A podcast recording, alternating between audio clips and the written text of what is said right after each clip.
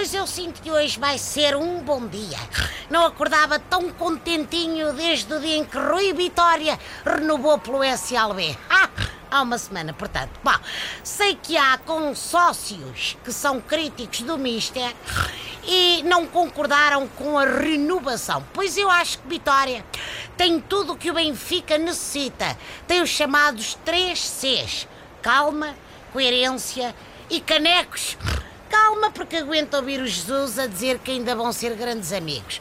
Coerência, porque continua a meter o salvo e a jogar, mesmo quando já toda a gente viu que não serve.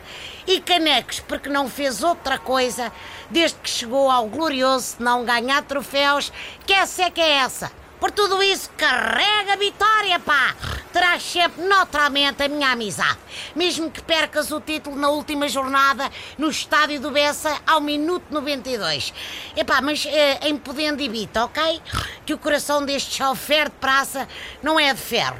E se há coisa que é importante nos dias que correm é cultivar a chamada amizade. Bom, fico destroçado quando vejo dois amigos de costas voltadas, como aconteceu com Dias Loureiro e Cabaco Silva.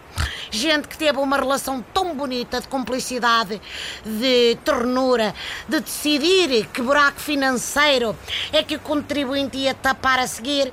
E agora zangam-se, pá. É pá, não sei, acho triste. Dias Loureiro foi ministro de Cabaco Silva, foi conselheiro de Estado de Cabaco Silva e agora é apenas mais um a dizer mal de Cabaco Silva. Bom, o ex-ministro diz que debutou amizade incondicional a Cabaco durante 32 anos e todos sabemos como é difícil aturar um amigo resingão, sempre a queixar-se que não tem dinheiro para nada e que é apenas um pobre pensionista. Dias Loureiro, que viu o caso BPN ser arquivado, diz que não ganhou nem mais um centavo para além do seu salário. E se calhar foi isso que estragou a amizade com o Cabaco.